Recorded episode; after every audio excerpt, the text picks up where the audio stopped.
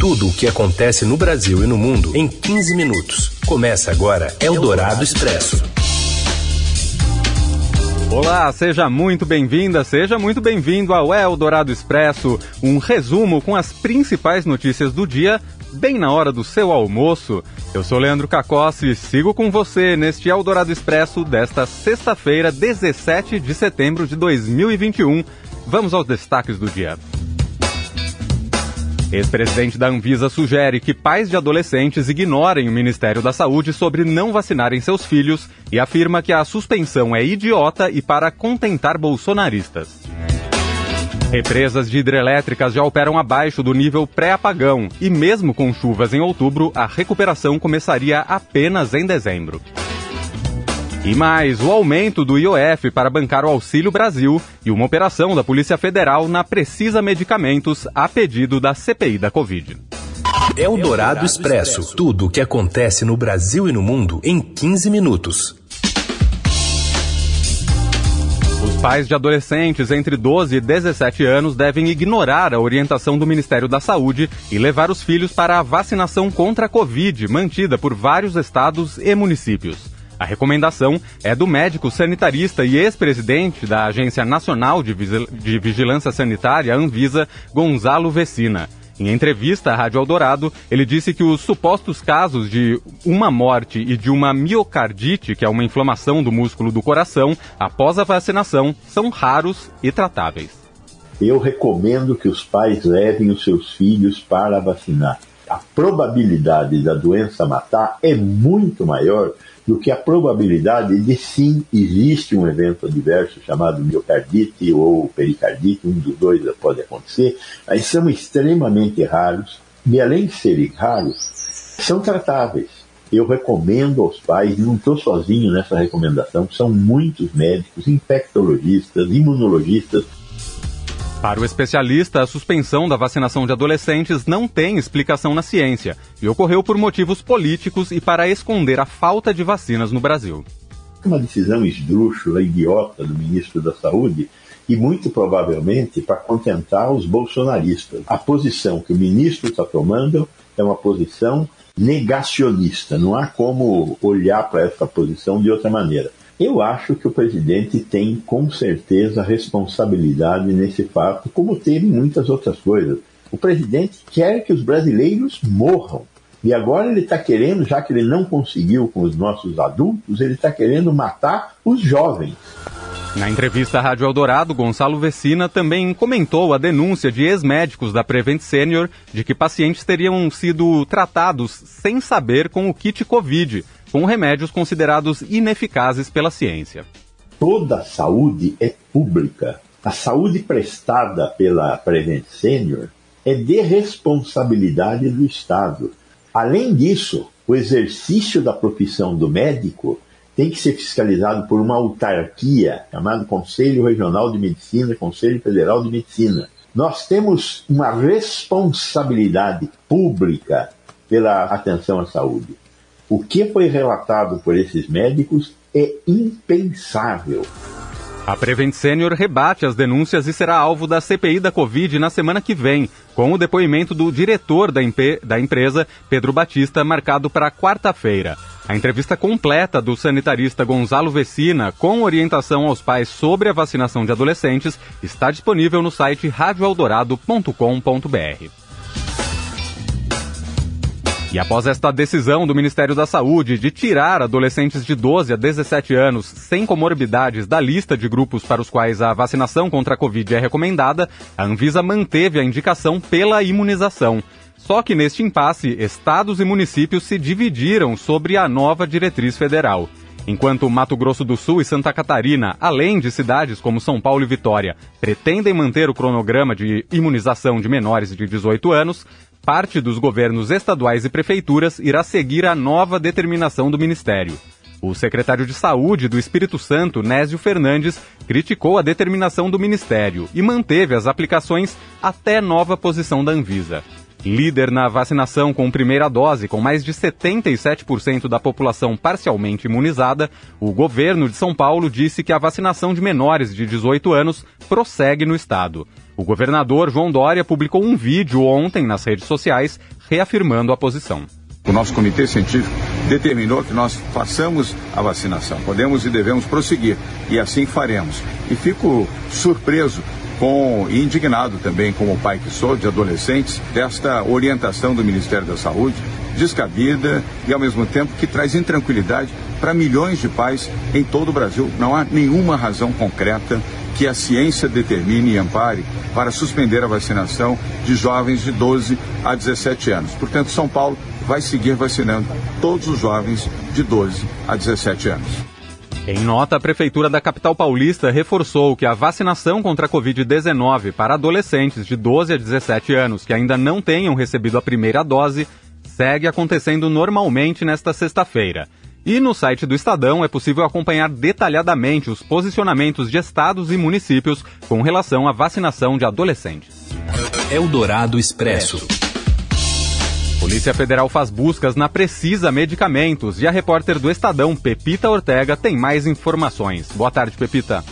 Boa tarde, Leandro. A Polícia Federal cumpriu mandado de busca e apreensão nesta sexta-feira em endereços ligados à empresa Precisa Medicamentos, alvos da CPI da Covid. Os agentes vasculharam a sede da empresa em Barueri, na região metropolitana de São Paulo, e ainda outro endereço em Itapevi, onde fica a empresa Luft Healthcare. Ela é responsável pelo armazenamento e distribuição dos produtos da Precisa. As buscas foram pedidas pela CPI da Covid no Senado e autorizadas pelo ministro Dias Toffoli do Supremo Tribunal Federal. Em nota, a cúpula do colegiado afirmou que as buscas miram um contrato entre a Precisa e a empresa indiana Bharat Biotech. No pedido ao Supremo, a CPI apontou relevantes indícios de ocultação de documentos que têm especial relevância para as apurações promovidas pelos senadores. Em nota, a Precisa afirmou que não ocultou documentos. A empresa entregou à CPI um memorando de entendimento firmado com a Bharat BioNTech, a fabricante da vacina Covaxin. A comissão também requereu ao Supremo busca e apreensão no Departamento de Logística e na Secretaria Executiva do Ministério da Saúde. O objetivo era coletar documentos sobre o processo de aquisição da Covaxin. A CPI justificou que a saúde respondeu de forma incompleta ou não respondeu aos requerimentos dos senadores. O Procurador-Geral da República, Augusto Aras, se manifestou contrariamente à solicitação da comissão e o pedido para buscas no Ministério da Saúde não foi autorizado por Toffoli. Em vídeo distribuído há pouco por sua assessoria de imprensa, o vice-presidente da CPI da Covid, o senador Randolph Rodrigues, afirmou que a operação é resultado de diversas tentativas da comissão na obtenção de documentos.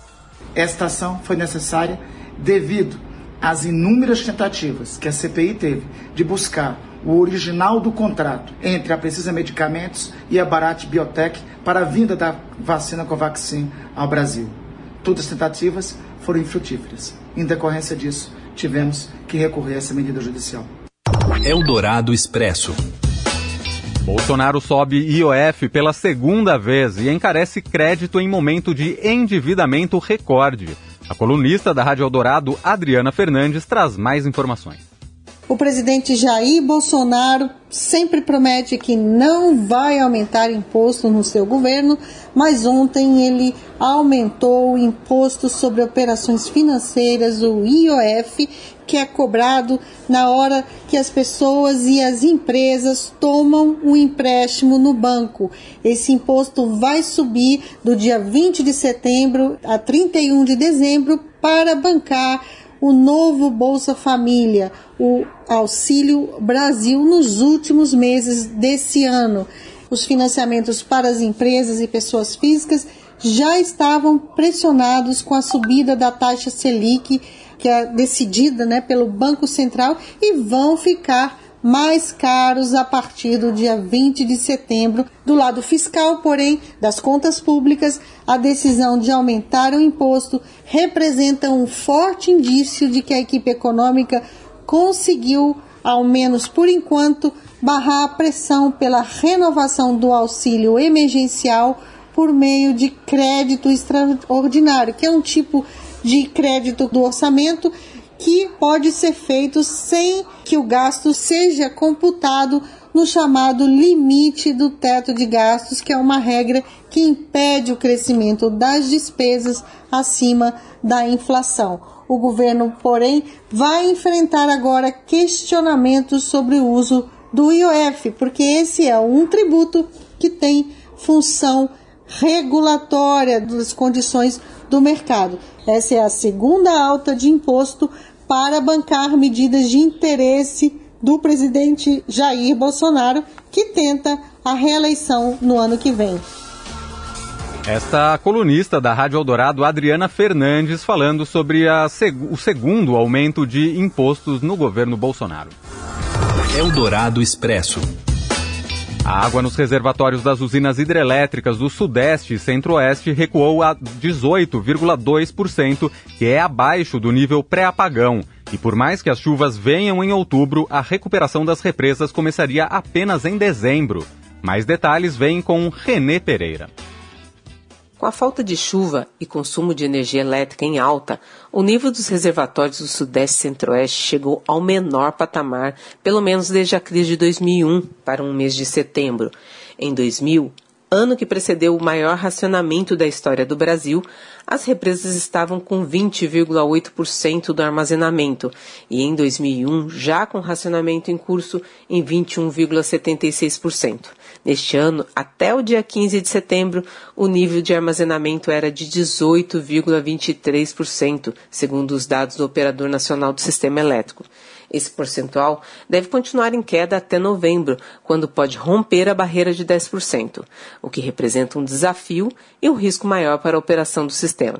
Os dados já começam a levantar dúvidas se o governo conseguirá equilibrar oferta e demanda de energia para evitar um racionamento neste ano. Algumas hidrelétricas estão com nível de água abaixo de 12%. Juntas, essas usinas representam um terço do volume de armazenamento do sistema Sudeste e Centro-Oeste, que é responsável por 70% do volume de todo o país. A crise atual é de ponta. Isso significa que em determinados momentos do dia pode ser que não haja energia para abastecer todo mundo ao mesmo tempo. Por isso, o governo lançou o programa de redução voluntária para que as empresas pudessem deslocar o consumo do horário de pico para momentos de menor consumo. A ANEL tem feito um esforço enorme para antecipar a entrada em operação do maior número possível de usinas para compensar a queda dos reservatórios. Mas, por hora, o país está distante dos 4 mil megawatts necessários. Outra má notícia é que, ao invés de cair, o consumo está subindo. Ontem, o ONS revisou para cima as projeções para o mês de setembro. Você ouve Eldorado Expresso.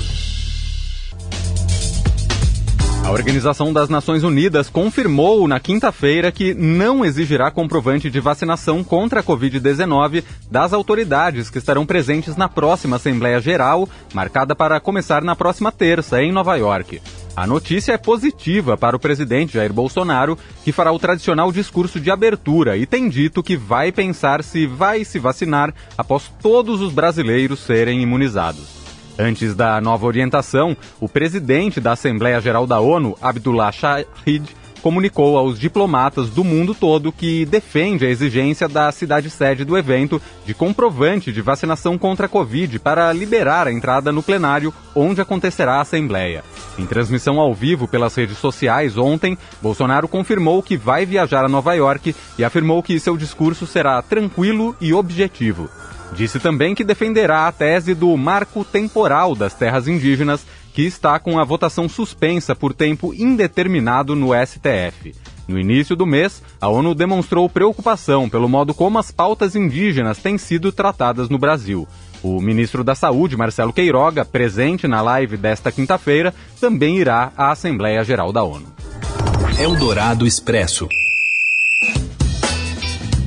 Qual será a camisa mais vendida? Messi ou Cristiano Ronaldo? Fala, Robson Morelli.